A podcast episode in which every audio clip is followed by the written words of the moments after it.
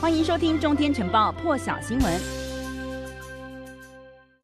好，一起来看到这个哈萨克呢，在今年的一月一号突然是取消了这个液化天然气的价格上限哦，也导致这个燃料费暴涨。那么原本呢，这个一公升以当地货币来算的话，一公升五十块钱是飙涨到了一百二十元哦，导致呢数千人从二号连续三天上街示威，结果最终呢是爆发了警民冲突，警民对峙的这个画面当中呢，还不断可以听到有爆炸的声响哦。空气当中也弥漫着这个浓浓的烟雾，因为警方动用的是催泪瓦斯，还有闪光弹啦、水炮车来驱散这些示威的群众。那么冲突最激烈的一个地方呢，就是当地的首都阿拉木图，现在是已经宣布进入紧急状态两个礼拜，而且禁止大规模集会。那么根据俄罗斯卫星通讯社的报道呢，这场暴动已经导致有八人死亡，还有三百多人受伤。哈萨克呢发生哦，因为这个油价啦、天然气上涨引爆的这个群众动乱哦。那么现在呢，最大城阿拉木图呢，可以看到有这个上千群众上街了。那么包括了一些政府大楼啦、办公室也被民众闯入。虽然这个哈萨克总统是已经解散了内阁政府，而且呢，他宣布要再次管制油价，但是暴动仍然没有平息。动乱的起因呢，要讲到是这个哈萨克政府。在今年呢，结束了原本这个燃料价格的管制措施，也让这个液化石油气的价格突然上涨，民众没有办法接受，因为这个天然气的平均成本呢，比汽油来的低。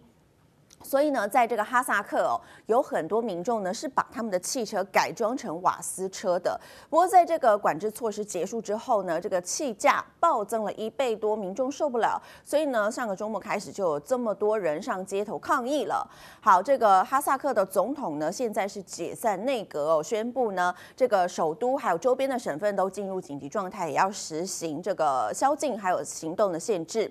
那么这个后来呢，首都另外一个首都这个努尔苏丹呢，也进入了紧急状态了。那么这个总统也下令他的代理内阁成员还有省长要恢复对这个液化石油气的价格管制，而且呢还要扩大到汽油啦、柴油、其他具有社会重要性的基础消费品哦。那么另外他也要求代理政府呢要制定个人破产法。考虑冻结公用事业的价格，要来补贴一些贫困家庭的租金，但是这一些措施呢，还是没有办法缓解动乱，因为抗议理由呢，已经从这个开始价格的涨价转到了原本的经济原因，再转到政治改革了。民众也开始呼吁这个哈萨克呢，应该要有自由的选举地方官员的权利，以及罢免官员的权利。好，再来看到的是啊，这个立陶宛的部分呢，因为立陶宛的总统瑙塞达日前呢在受访的时候表示，让台湾以台湾之名设立代表处是个错误。那么大陆外交部发言人汪文斌呢，昨天就在例行记者会上表示了，认识到错误是正确的，但是更重要的是采取行动。他说呢，纠正制造一中一台的错误行径，回到一中原则上来。一起来听，认识到错误是正确的一步。但更重要的是，采取行动，纠正制造一中一台的错误行径，回到一个中国原则的轨道上来。我还要指出的是，中立关系受挫的是非曲直十分清楚，为自己的错误行为开脱，无助于问题的解决，也无助于中立关系的改善。我们也正告台湾当局，谋求。台独分裂行径必将以失败而告终。好，那么对此呢，一个最最新的消息要来看到的是哦，这个路透社就报道说呢，其实先前在西班牙有登记一间这个路资公司，他们是以这个台币十九亿五千万元赢得了一项在这个立陶宛的桥梁建设的招标哦。但是呢，立陶宛总理发言人就告诉当地媒体呢，立陶宛政府在昨天是下令了，基于国安利益的考量，这个国营的立陶宛铁路公司不和这个有路资的西班牙桥梁建商来签署合约了，这是一个最新的消息。另外再来看到的是哦，南韩政府是表示呢，这个北韩在昨天上午八点多呢，从这个内陆地区朝东海发射了一名不明飞行物体。那么日本跟南韩都推测这应该就是弹道飞弹了。那么其实同一时间呢，南韩总统文在寅他正好在两韩边境参与铁路开工的活动。那么他在两天内呢是二度向金正恩来喊话，希望北韩呢可以跟南韩恢复对话。一起来听。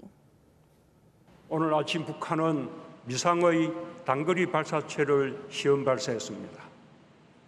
이로 인해 긴장이 조성되고 남북 관계의 정체가 더 깊어질 수 있다는 우려가 있습니다. 그러나 우리는 이러한 상황을 근원적으로 극복하기 위해 대화, 대화의 끈을 놓아서는 안 됩니다. 북한도 대화를 위해 더욱 진지하게 노력해야 합니다. 남북이 함께 노력하고 남북 간의 신뢰가 쌓일 때 어느 날 문득 평화가 우리 곁에 다가와 있을 것입니다. 朝鲜半岛和平稳定来之不易，值得倍加珍惜。当前形势下，有关各方都应着眼大局，谨言慎行，坚持对话协商的正确方向，共同致力于推进半岛问题政治解决进程。 好，讲到这个朝鲜半岛，就来看到这是南韩空军有一架售价超过一千亿韩元，折合台币呢是二十五亿多的这架 F 三十五 A 隐形战机。那么在四号呢，它在执行飞行训练的时候，发现这个电子系统呢出现了状况哦，立即通报了管制中心，说呢它必须要紧急降落了。没想到呢，发现这个起落架也故障了。不过还好呢，战机上头飞官相当的冷静，以这个。机腹着陆的方式呢，紧急迫降成功，结果成了全球首例。好，为此呢，这个南韩当局是宣布哦，整个他们国内的 F 三五机队呢要暂时停飞了，要等待调查结果出炉。那么其实这个南韩呢是在二零一四年的时候，向美国的这个洛克希德马丁公司订购了一共有四十架的 F 三五 A 战机。五年之后呢，收到了首批交货，那么目前是已经有三十多架了。这个 F 三五 A 超音速战机呢，现在是全球最强大、最敏捷的战斗机之一哦。它采用的是这个匿踪技术，还有先进的通讯系统。那么尽管呢，它的售价是这几年哦有稍微便宜一点点，但是呢，仍然被认为是有史以来美国研发最昂贵的武器系统。南南韩的这个军方就表示说呢，这应该是 F 三五 A 隐形战机首次。以机腹降落成功的案例，那么靠着这一名飞官优异的操控能力，还有地勤部队的快速反应，让这起事件呢是以最最少的损害平安落幕。但由于呢这个 F 三五 A 隐形战机是美国王牌的主力战机。为了保密呢，所以这架迫降的战机呢将会运回美国的原厂来进行检修，再来了解这个故障的原因哦，也要避免这个隐形的机密外泄。而至于这个维修费用呢，大家都很关注哦。不过因为这是国际首例，所以必须要有更进一步的了解。以上就是这一节最新的全球现场，提供给您。更多精彩国际大师，请上中天 YT 收看完整版，也别忘了订阅、按赞、加分享哦。